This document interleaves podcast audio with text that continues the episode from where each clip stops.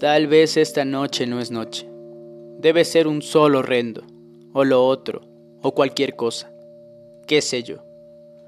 Faltan palabras, falta candor, falta poesía cuando la sangre llora y llora.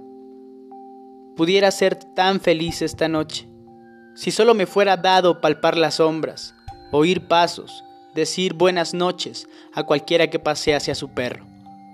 Miraría la luna, dijera su extraña lactescencia, tropezaría con piedras al azar como se hace. Pero hay algo que rompe la piel, una ciega furia que corre por mis venas. Quiero salir, cancerbero del alma, deja, déjame traspasar tu sonrisa. Pudiera ser tan feliz esta noche. Aún quedan ensueños rezagados, y tantos libros, y tantas luces, y mis pocos años. ¿Por qué no? La muerte está lejana, no me mira. Tanta vida, Señor. ¿Para qué tanta vida?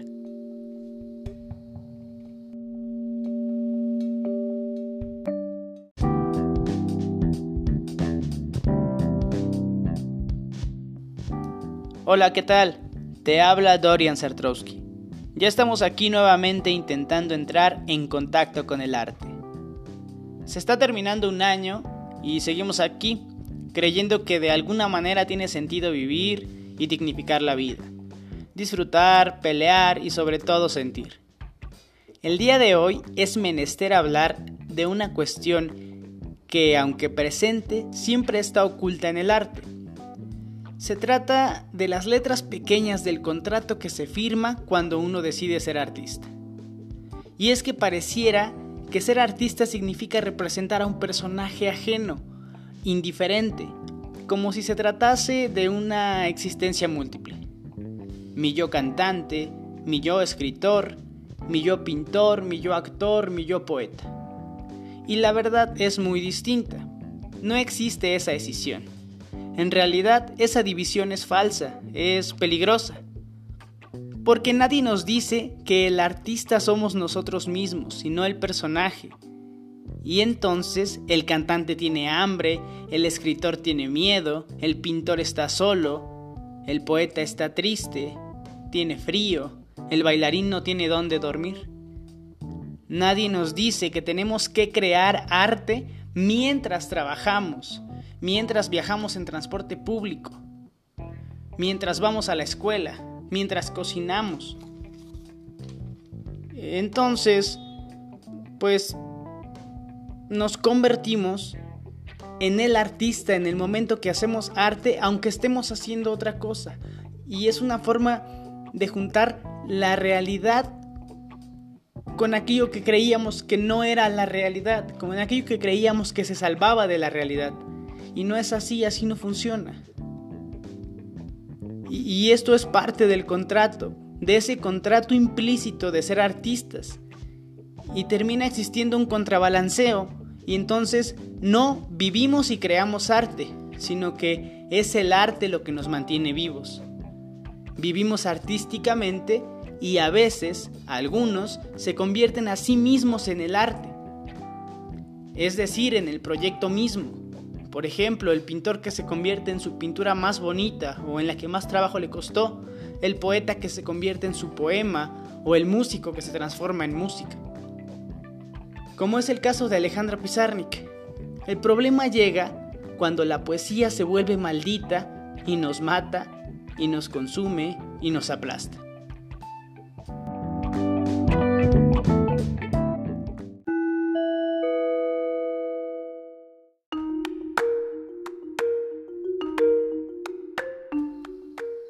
La carencia.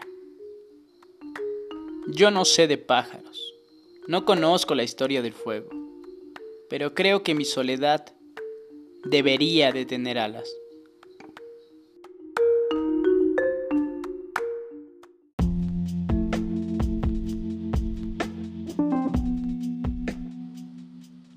Alejandra Pizarnik es de estos artistas que casi no tienen biografía que casi no tienen galardones, que casi no tienen premios.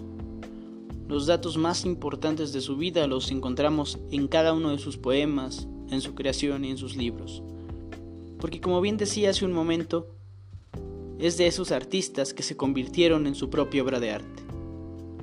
Como cuando caminas por las calles del centro y te encuentras con ese mimo o con ese payaso que se ha convertido en su arte, que ahora come de su arte, que ahora respira su arte, que tiene la piel desgastada, la ropa desgastada, por haberse convertido en el personaje. Algo así es Alejandra Pizarnik. Nace en Buenos Aires, Argentina, en el año de 1939. Estudia en la Facultad de Filosofía y Letras de Buenos Aires la carrera de filosofía, que no termina. Después opta por estudiar letras, que también abandona. Se interesa por la pintura y hace estudios con Juan Beryl y tampoco termina. Vive en París durante cuatro años más. Eh, profundiza en la lectura, lectora empedernida como todos los escritores. Digo, estaba de alguna manera nutriéndose, nutriendo su, su espíritu poético, su, alma de escritora. Eh, luego viaja a Francia, conoce a dos grandes poetas del continente, entre ellos Octavio Paz y Enrique Molina. Eh, más adelante conoce a Julio Cortázar. Tiene nexos con el arte por todas partes. Eh, pero su, su, nexo principal con el arte es ella misma, su nexo principal con el arte es su poesía, la poesía que habita en, su forma de actuar. Su poesía es intelectual y compleja. Pequeños versos, frases muy cortas e interpretaciones larguísimas.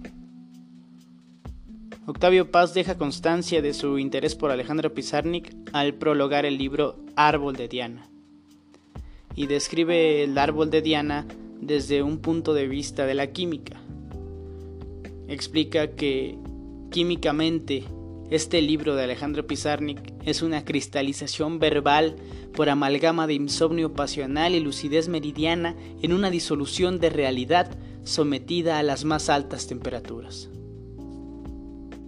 Misma descripción que podría aplicarse a lo que Alejandra Pizarnik era en sí, a lo que Alejandra Pizarnik dejaba en el mundo. Sus poemas, como, como bien decía, son breves, de una concentración que calcina a la realidad y a la palabra. Es intensa, eh, es capaz de desnudarse ante el lenguaje. Y su cualidad más notable es la atención a la que somete las palabras. Eh, esa atención deriva de una intensidad poética quemante. Creo que por eso Octavio Paz se refiere a, a esa parte de, incinerar de altas temperaturas. ¿Y qué puede generar esta alta temperatura?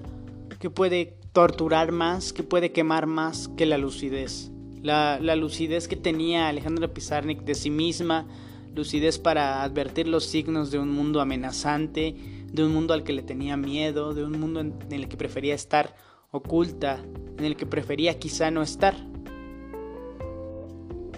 como bien decía en su poema Espejo. ¿Y qué es lo que vas a decir? Voy a decir solamente algo. ¿Y qué es lo que vas a hacer?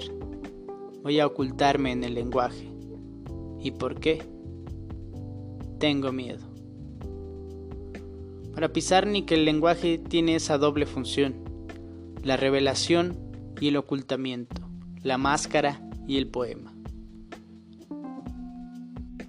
Su vida fue ese tránsito poético, esa dedicación en la selección entre palabras, entre ritmos, entre cortes, entre silencios.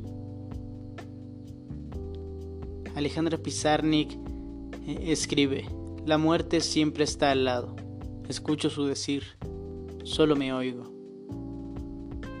Alguna vez, alguna vez me iré sin quedarme, me iré como quien se va. Alejandra Pizarnik fue un poema que se acabó muy rápido. El 25 de septiembre de 1972 dejó de existir Alejandra Pizarnik.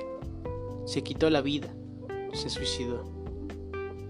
Como diría Miguel Ángel Flores, mariposa atravesada por el alfiler incandescente de la realidad y el deseo.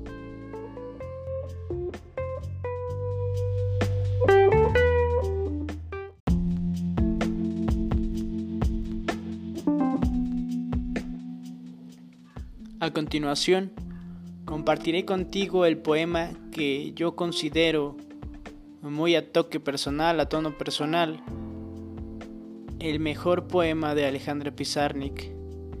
Eh, curiosamente es un poema que dedica a su psicoanalista, eh, pero creo que logra capturar mucho de lo que Alejandra Pizarnik representa para el mundo de la literatura y en general para este mundo. Logra capturar muy bien lo, que siente, lo que hace, tomando en cuenta que, es una Alejandra Pizarnik que, siempre se enfrentó a la vida con, ese miedo, con esa inseguridad, con esa debilidad que se convertía en fuerza cuando escribía. Entonces, eh, sin más, dejo con este, con este gran poema, se llama El despertar.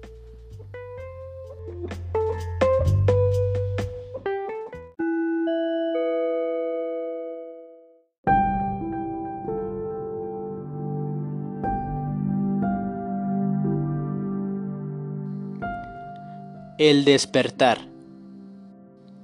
Señor, la jaula se ha vuelto pájaro y se ha volado, y mi corazón está loco, porque aúlla a la muerte y sonríe detrás del viento a mis delirios.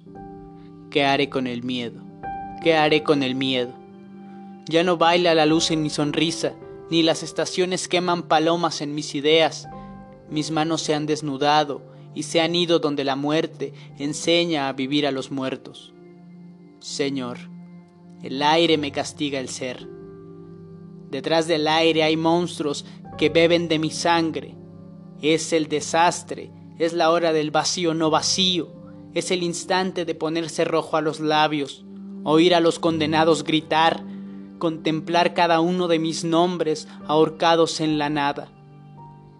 Señor, arroja los féretros de mi sangre, recuerdo de mi niñez cuando yo era una anciana. Las flores morían en mis manos porque la danza salvaje de la alegría les destruía el corazón. Recuerdo las negras mañanas de sol cuando era niña, es decir, ayer, es decir, hace siglos. Señor, la jaula se ha vuelto pájaro y ha devorado mis esperanzas. Señor, la jaula se ha vuelto pájaro. ¿Qué haré con el miedo?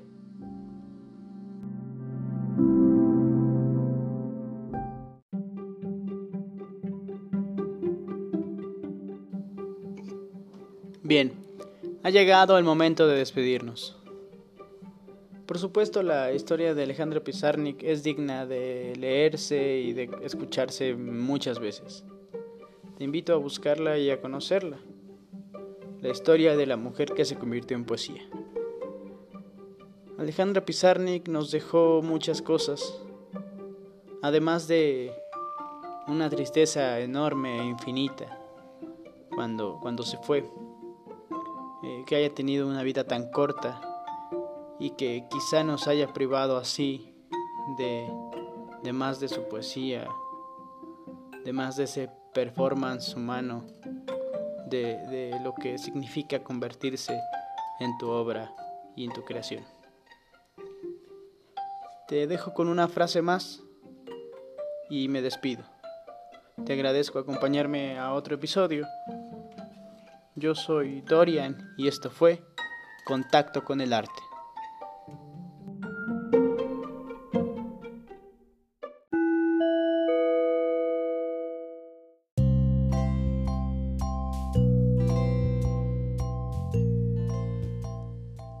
Antes.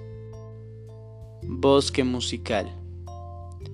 Los pájaros dibujaban en mis ojos pequeñas jaulas.